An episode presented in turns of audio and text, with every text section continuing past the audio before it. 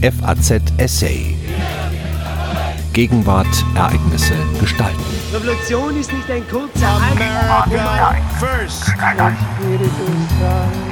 Was tun gegen Sozialchauvinismus? Ein Essay von Prof. Dr. Dirk Jörke und Prof. Dr. Oliver Nachtwey. Die deutsche Sozialdemokratie steckt in der tiefsten Krise ihrer Nachkriegsgeschichte. Sie steht damit jedoch nicht allein da. Bis auf Großbritannien befinden sich in ganz Europa die sozialdemokratischen Parteien in der größten Identitäts- und Vertrauenskrise ihrer Geschichte. Sie haben die Rolle als Arbeiterparteien verloren und an die Rechtspopulisten abgegeben. SPD und AfD haben diesen Rollentausch noch nicht vollzogen, sind aber auf dem Weg dorthin. In Italien hat die sozialdemokratische PD zum zweiten Mal in Folge eine deutliche Niederlage erlitten und liegt gerade noch bei knapp 19 Prozent und abgeschlagen hinter dem Movimento Cinque Stelle und dem Mitte-Rechts-Bündnis aus Forza Italia und der Lega. In aktuellen Umfragen hat vor allem die Lega von der schwierigen Regierungsbildung profitieren können, jedoch nicht die sozialdemokratische PD. In Österreich ist die SPÖ nur noch drittstärkste Partei hinter der gewandelten ÖVP unter Sebastian Kurz und der FPÖ.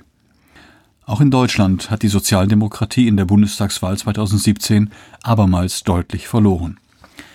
Dass ihre Verluste geringer ausfielen als die der Union, lag nicht zuletzt daran, dass die SPD bereits zuvor einen strukturellen Niedergang bei Bundestagswahlen erlitten hatte. In aktuellen Umfragen liegen die Sozialdemokraten nur noch knapp vor der AfD, die sie durch ihren Eintritt in die Große Koalition nebenbei auch noch zur größten Oppositionspartei im Bundestag befördert haben. Noch dramatischer sieht es für den Parti Socialiste in Frankreich aus. In den Präsidentenwahlen des vergangenen Jahres bekam ihr Kandidat gerade noch sechs Prozent. Nicht viel besser sieht es in den Niederlanden aus, wo die Partei von der Arbeit bei der Parlamentswahl 2017 nahezu 20 Prozentpunkte verloren hat und gegenwärtig in Umfragen bei unter sechs Prozent liegt. In allen Fällen hatten die Sozialdemokraten zuvor Regierungsverantwortung getragen. In allen Fällen wird der Bedeutungsverlust der Sozialdemokratie begleitet vom Aufstieg rechtspopulistischer Parteien. Linkspopulistische Kräfte erzielen indes nur in Frankreich und in den Niederlanden vergleichbare Erfolge. Die kontinentaleuropäische Krise der Sozialdemokratie beruht zum einen auf dem Paradox ihrer historischen Erfolge. Ihre Verluste bei traditionellen Anhängern sind auch das Ergebnis der ökonomischen und gesellschaftlichen Modernisierungen, die sie selbst mit hervorgebracht hat. Die Leistung der Sozialdemokratie, nämlich der Arbeiterschaft soziale Integration und sozialen Aufstieg zu ermöglichen, führte dazu, dass ihre eigene Wählerbasis erodierte. Zum anderen resultiert die Krise der Sozialdemokratie aus der in den 1990er Jahren begonnenen Aneignung an der wirtschaftsliberalen politischen Ökonomie, die die soziale Frage immer weiter ausklammerte. Die Sozialdemokratie warf sich allerdings nicht unbedingt freiwillig in die Arme des Neoliberalismus. Von zentraler Bedeutung für den Wandel sozialdemokratischer Parteien waren seit den 1970er Jahren vor allem die Veränderungen in der Sphäre der Erwerbsarbeit. Die klassischen Großunternehmen des Fordismus mit tayloristischer Arbeitsorganisation, die zuvor die Herzkammer der Sozialdemokratie gewesen waren, wandten sich neuen Produktionsmethoden und Arbeitsorganisationen zu. Technologische Fortschritte machten einen Teil der klassischen Industriearbeiterschaft überflüssig. Vor allem wurden Dienstleistungstätigkeiten ein immer bedeutenderer Faktor in der Wirtschaft, so dass zahlreiche Beobachter von einer postindustriellen oder postfordistischen Gesellschaft sprachen. Die Arbeitslosigkeit nahm zu, die alte Industriearbeiterschaft wurde kleiner und verlor ihre Prägekraft für den politischen Konflikt. Trotz der in den Dienstleistungsbranchen neu entstandenen Arbeitsplätze konnte man dort die Verluste in der Industriearbeiterschaft nicht ausgleichen, weil die sozialdemokratische Tradierung in diesen Branchen geringer ausfiel. Vor allem begannen sich die Interessen der unterschiedlichen Gruppierungen innerhalb der sozialdemokratischen Anhängerschaft auseinanderzubewegen. Qualifizierte Arbeitnehmer waren häufig flexibler und wurden zu Globalisierungsgewinnern, die weniger Qualifizierten wurden zu Globalisierungsverlierern, die nur noch schlecht bezahlte, unsichere oder überhaupt keine Arbeit mehr fanden. Die Polarisierung des Arbeitsmarktes und der Wandel der Einstellungen nahm der Sozialdemokratie die Möglichkeit zu einem kohärenten Politikmodell. Man ging fälschlicherweise davon aus, dass die alte Anhängerschaft auf der Basis tradierter Loyalitäten größtenteils die Sozialdemokratie weiterwählte, auch wenn ihre Interessen nicht mehr im Mittelpunkt der politischen Agenda stünden. Auch in kultureller Hinsicht erfolgte eine programmatische Neuorientierung. Durch die gesellschaftlichen Umbrüche hatten sich Konstellationen herausgebildet, die den sozialdemokratischen Parteien neue elektorale Strategien ermöglichten. In den Nachkriegsjahren hatten postmaterialistische Einstellungen vor allem in den jüngeren Generationen an Bedeutung gewonnen. Forderungen nach Selbstverwirklichung, Selbstbestimmung, Autonomie, Anerkennung und Authentizität gewannen an Einfluss. Die Gruppen, in denen diese Werte besonders stark ausgeprägt waren, verstanden sich als zumeist links, betrachteten jedoch die traditionelle Sozialdemokratie, ihre industriegesellschaftliche Vorstellungswelt und ihre klassische Interpretation der sozialen Frage mit Skepsis. Hier zeigte sich für die Sozialdemokratie die gleiche Herausforderung wie in der Arbeitsmarktpolitik. Es galt, die traditionellen Gruppen weiter an sich zu binden und die Postmaterialisten die häufig an den Angestelltenberufen zu finden waren, sukzessive für sich zu gewinnen. In der Folge wurde der traditionelle Verteilungskonflikt durch den Konflikt zwischen libertärer und autoritärer Politik ergänzt. Die sozialdemokratischen Parteien, die ursprünglich sowohl gemäßigt libertäre wie auch gemäßigt autoritäre Wähler vertreten hatten, bewegten sich in der Folgezeit auf der Achse des Parteienwettbewerbs stärker in die Richtung libertärer und marktfreundlicher Positionen. Die disziplinierte Arbeiterkultur wich stärker einer antiautoritären Mittelklassekultur. In der Mitgliedschaft ging der Anteil der Arbeiter stetig zurück, vor allem waren in den Parteieliten vorwiegend Funktionäre mit Abitur oder sogar Hochschulabschluss zu finden. Diese transformierte Sozialdemokratie trug Züge einer Marktsozialdemokratie, in deren politische Ökonomie der Neoliberalismus eingedrungen war. Der Wettbewerbsmechanismus sollte auf immer weitere gesellschaftliche Bereiche ausgedehnt werden, vor allem auf den Arbeitsmarkt. Unter dem Motto Fordern und Fördern wurde in Deutschland beispielsweise eine Politik der Leistungskürzungen bei der Arbeitslosenversicherung mit einer aktivierenden Politik kombiniert. Gerechtigkeit wurde nicht mehr verteilungsorientiert, sondern als Egalisierung von Marktzutrittschancen interpretiert. In den sozialpolitischen Fragen entwickelt man eine Strategie, die auf der Dualisierung des Arbeitsmarktes aufbaute. Für die hochqualifizierten und nach Autonomie strebenden Angestellten erhöhte man die sozialpolitischen Wahlmöglichkeiten in der Lebensführung, für die geringqualifizierten führte man mehr Methoden der Sozialdisziplinierung ein. Erfolge konnte man nunmehr vornehmlich in jenen Arenen erreichen, die der Logik des Neoliberalismus nicht entgegenliefen. Sozialpolitik als Gesellschaftspolitik war auf vielen Feldern der Gleichstellung bzw. des Abbaus von Diskriminierung erfolgreich. Die Anerkennung gleichgeschlechtlicher Partnerschaften gelang vielerorts auch gegen den Widerstand konservativer Kreise. Aus der Perspektive des Neoliberalismus war dies ein willkommener gesellschaftlicher Wandel – die Sozialdemokratie wurde immer mehr Teil eines progressiven Neoliberalismus, der nach den Worten der amerikanischen Feministin Nancy Fraser auf einer unheiligen Allianz von Finanzkapitalismus und Emanzipation beruht. Das langfristige Politikmodell änderte sich. Sozialdemokratische Parteien konnten sich weiterhin als Kämpfer für den Fortschritt profilieren, doch von diesem Fortschritt profitierten vor allem die Mittelschichten sowie die liberalisierten Aufsteiger aus der Arbeiterschaft. Als Ende der 1990er Jahre die Ideen des Dritten Weges ihren Höhepunkt erreichten, konnten sozialdemokratische Parteien in Europa große Wahlerfolge feiern, weil sie gleichermaßen traditionelle Wähler wie auch neue Wählergruppen mobilisieren konnten.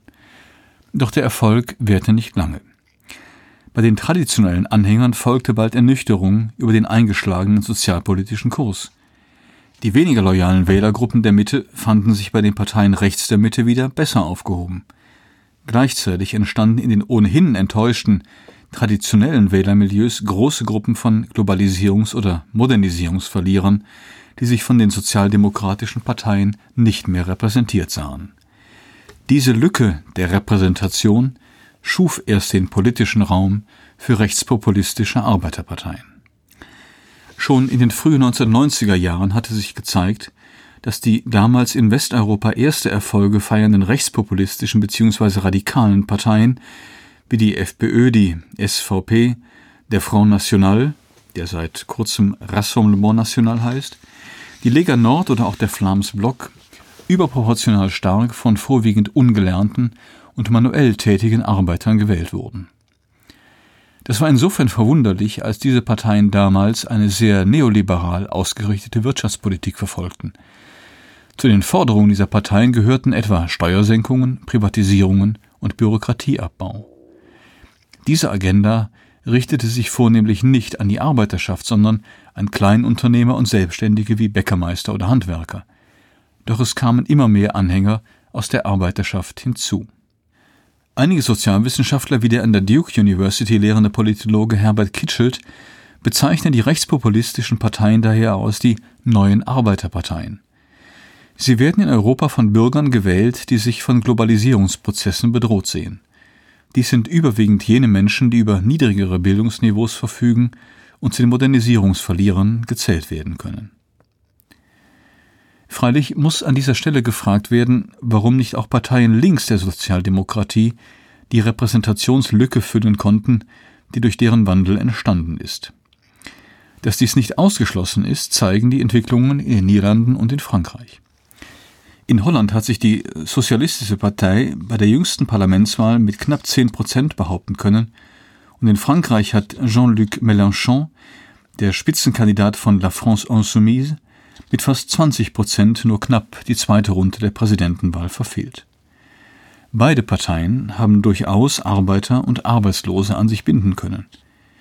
In Deutschland ist das der Partei Die Linke nach der Vereinigung mit der WASG eine Zeit lang ebenfalls gelungen.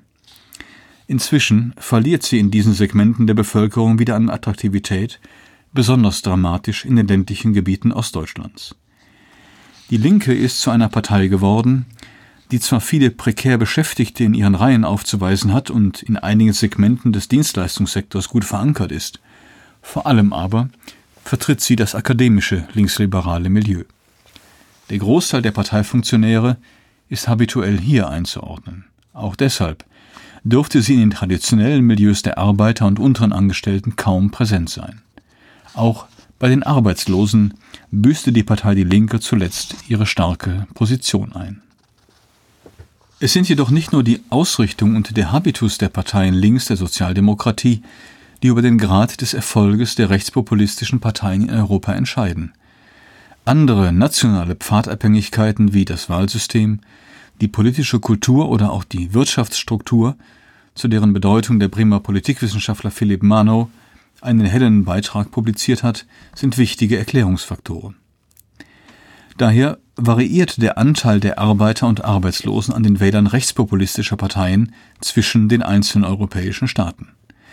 So ist etwa unter den Wählern der Alternative für Deutschland der Anteil derjenigen, die über höhere Bildungsabschlüsse verfügen, vergleichsweise hoch. Das liegt zum einen an der Entstehungsgeschichte der AfD als Professorenpartei, zum anderen an spezifischen Erfahrungen der sogenannten Wendeverlierer in den neuen Ländern, etwa der eines Karriereendes trotz formal guter Schulbildung oder auch eines Gefühls der Okkupation durch westdeutsche Eliten.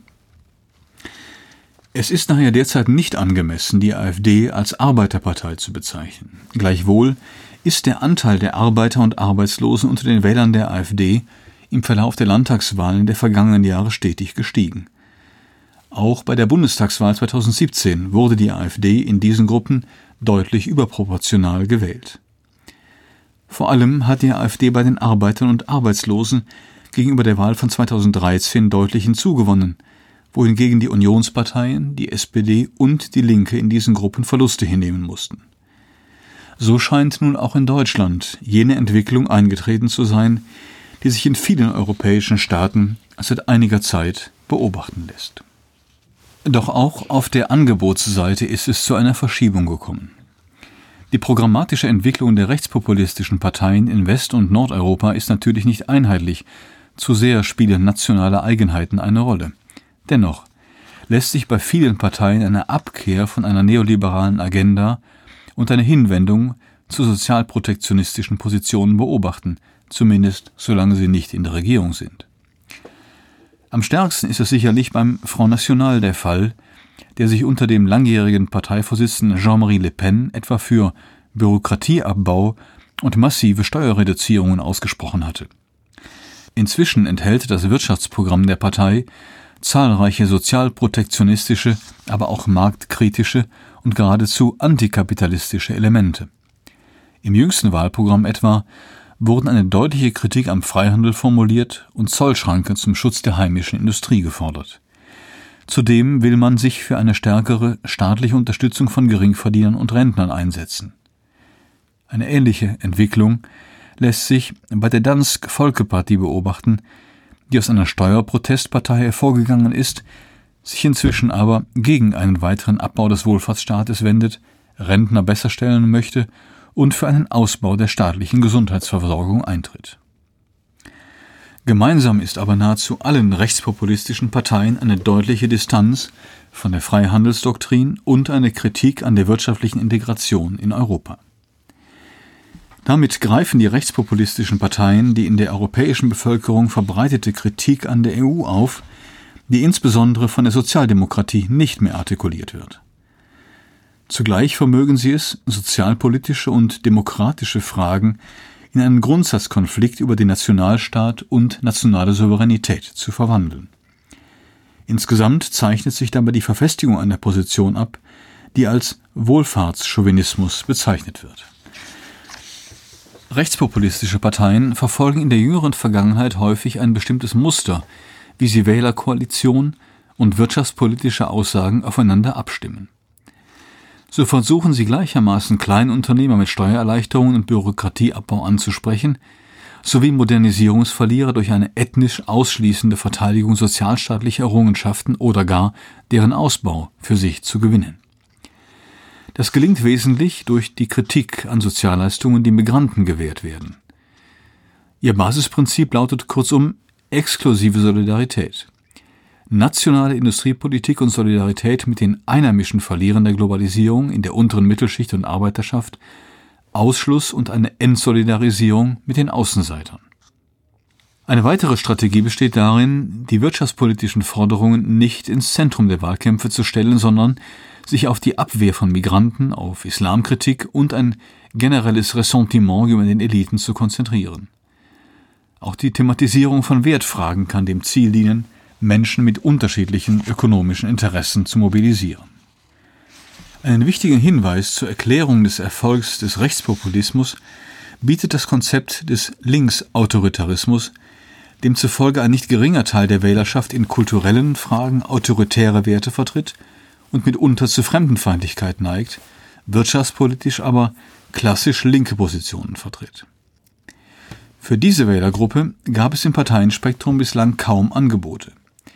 Entweder vertraten die Parteien liberale Werte und eine linke Sozialpolitik, oder aber sie kombinierten ein konservativ-autoritäres Wertverständnis mit einer dezidiert neoliberalen ökonomischen Agenda. Das hat sich inzwischen verändert. Zum einen ist es zumindest im Hinblick auf sozialdemokratische Parteien gar nicht mehr so sicher, dass diese politökonomisch links stehen. Ihre Attraktivität für linksautoritär Gesinnte dürfte zudem dadurch abgenommen haben, dass sie in den vergangenen beiden Jahrzehnten in kulturellen Fragen wesentliche Forderungen der postmateriellen neuen Linken aufgenommen haben. Zum anderen haben sich aber auch die rechtspopulistischen Parteien deutlich verändert. In Italien tritt die Regierungskoalition aus Lega Nord und Fünf-Sterne-Bewegung mit dem Vorhaben an, die Verlängerung des Renteneintrittsalters zurückzunehmen und ein moderates Grundeinkommen einzuführen. In Deutschland wiederum gibt es Anzeichen dafür, dass die AfD zumindest in ihren ostdeutschen Landesverbänden in Zukunft stärker auf die soziale Frage setzen wird.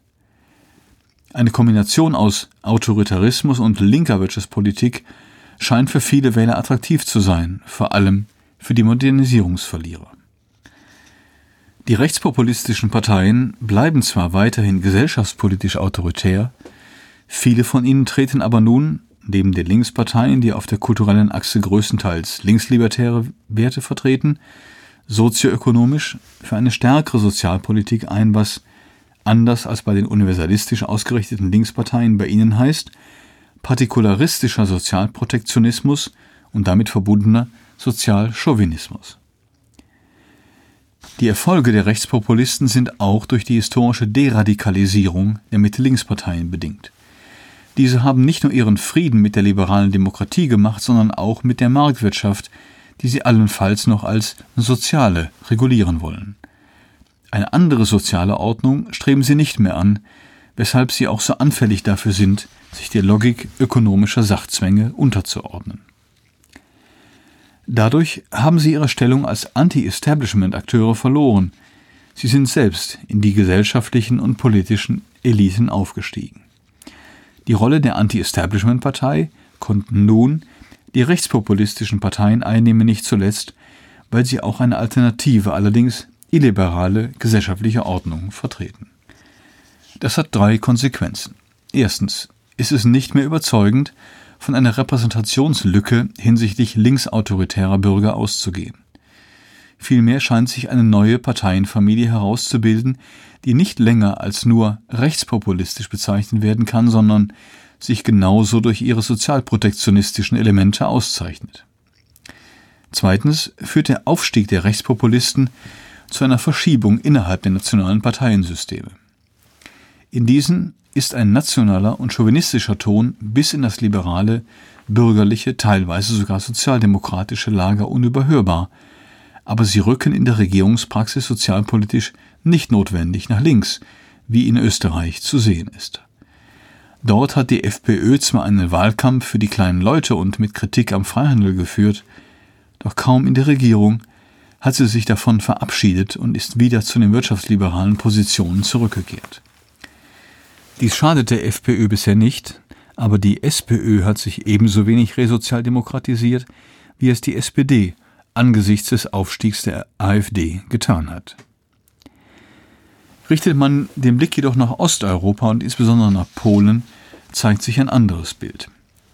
Die PiS hat dank einer absoluten Majorität der Sitze nicht nur den liberalen Rechtsstaat abgebaut und das mit einer revanchistischen Rhetorik kombiniert, sondern ebenso den Sozialstaat mit Blick auf ihre Wählerklientel ausgebaut. Diese Politik erfreut sich weiterhin einer großen Unterstützung, gerade in den ehemaligen Industriezentren und den ländlichen Räumen. Das führt drittens zu einem demokratiepolitischen Punkt.